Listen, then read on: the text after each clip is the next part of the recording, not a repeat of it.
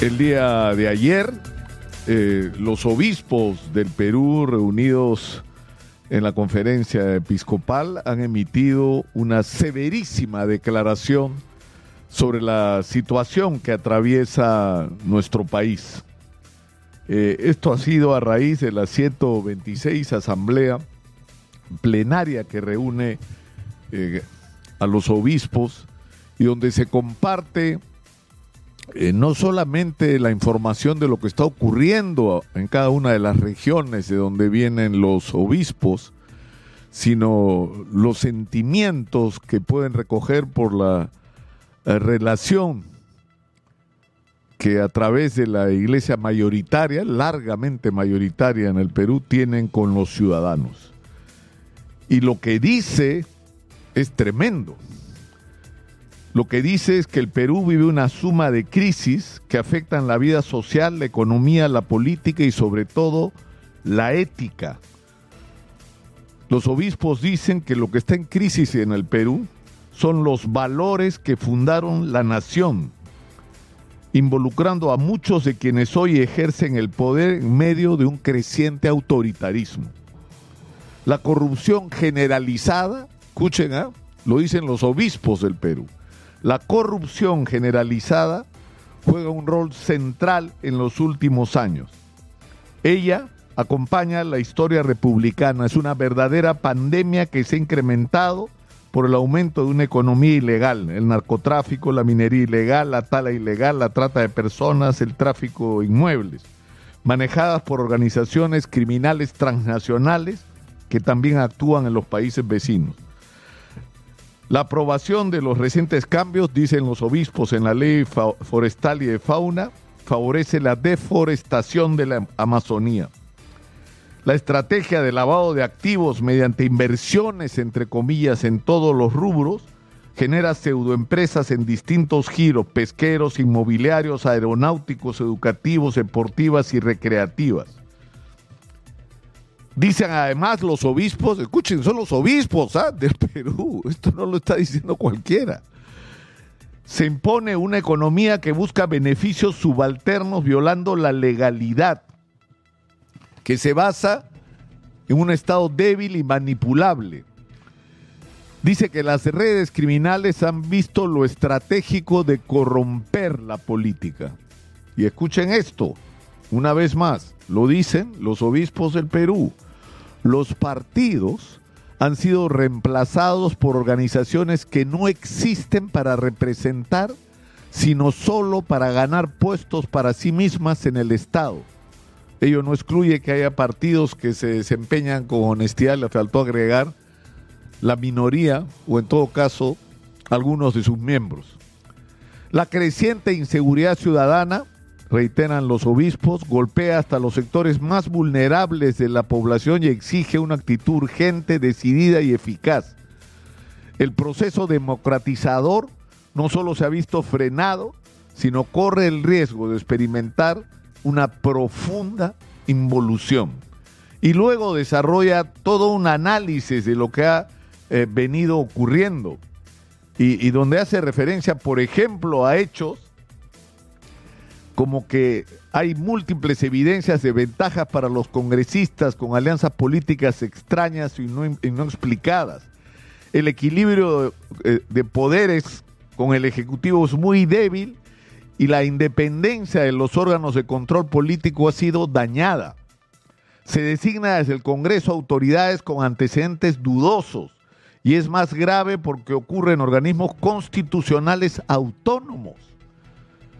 Así se corre el riesgo de que se aparten de sus cargos autoridades que no son del gusto de quienes controlan el Ejecutivo y el Legislativo. Por ello están deslegitimados el Ejecutivo y el Legislativo.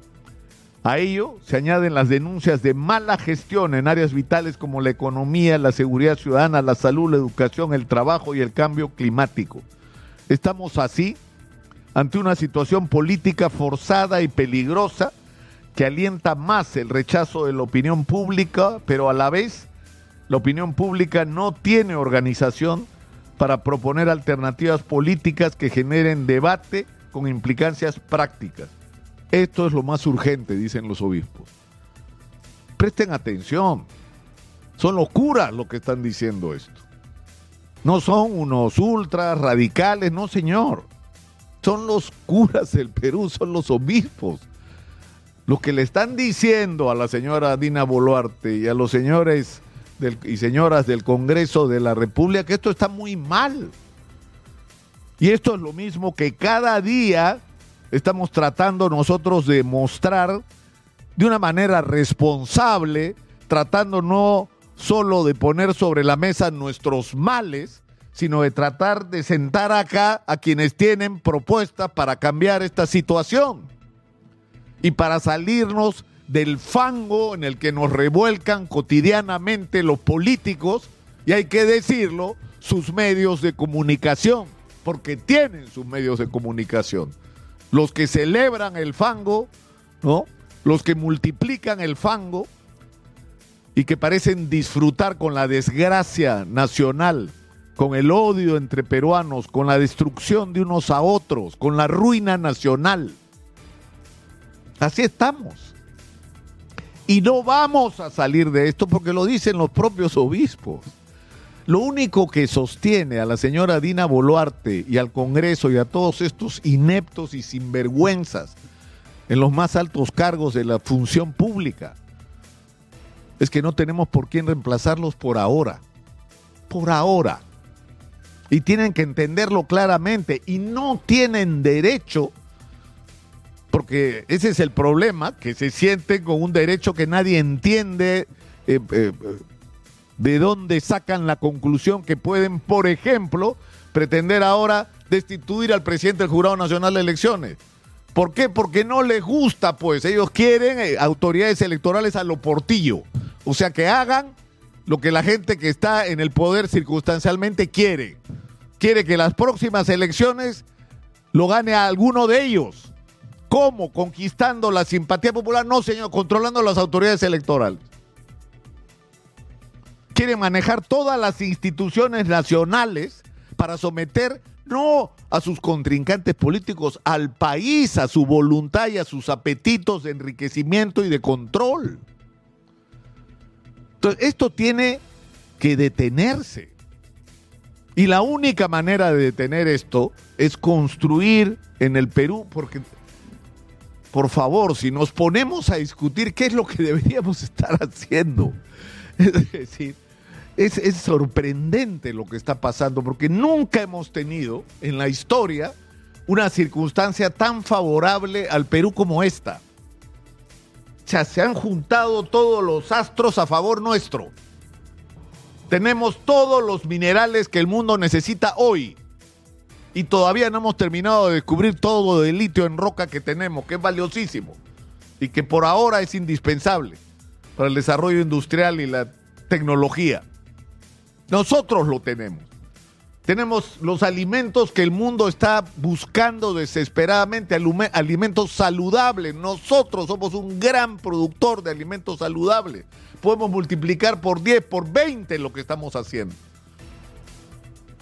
Nosotros somos un destino turístico extraordinario en un momento en que tras la pandemia la gente le ha dado un valor distinto a sus vidas y quiere disfrutar de ellas y quiere conocer el mundo y no quiere morirse sin haber ido al Perú y haber visto Machu Picchu o conocer la Amazonía.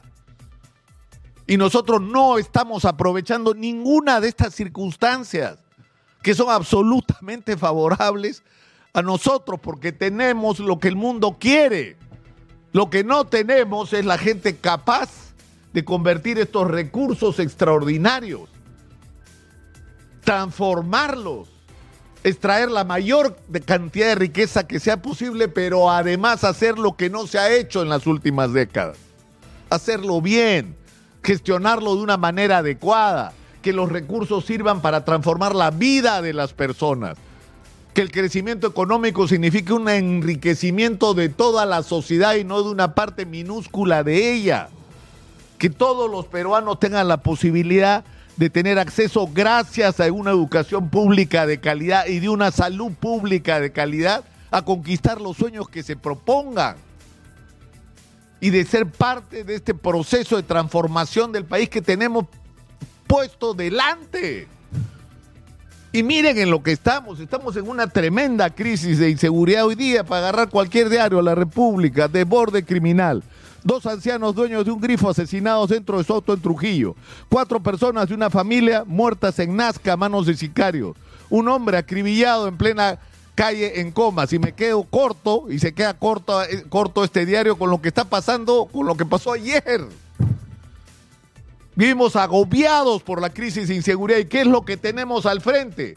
Despiden al comandante general de la policía violando la ley pasándose por encima de las reglas, crean una situación de conflicto. El comandante general saliente dice que lo que han hecho es ilegal. Evidentemente eso va a tener consecuencias porque va a demandar al, gobierno y al Estado peruano por una vez más haber pasado por encima de las normas y de las reglas que, con las que se debe organizar la sucesión de mandos en la Policía Nacional. Renuncia el viceministro de Seguridad Interior. Esto es un desmadre y buscan a quién echarle la culpa de lo que son sus propias responsabilidades. Entonces, sinceramente yo creo, es decir, hemos discutido mucho eh, eh, en los últimos tiempos que se vayan todos, que es el sentimiento nacional de hace rato y era el sentimiento desde Castillo, ¿ah? Porque ese que se vayan todos no, no comenzó el 7 de diciembre.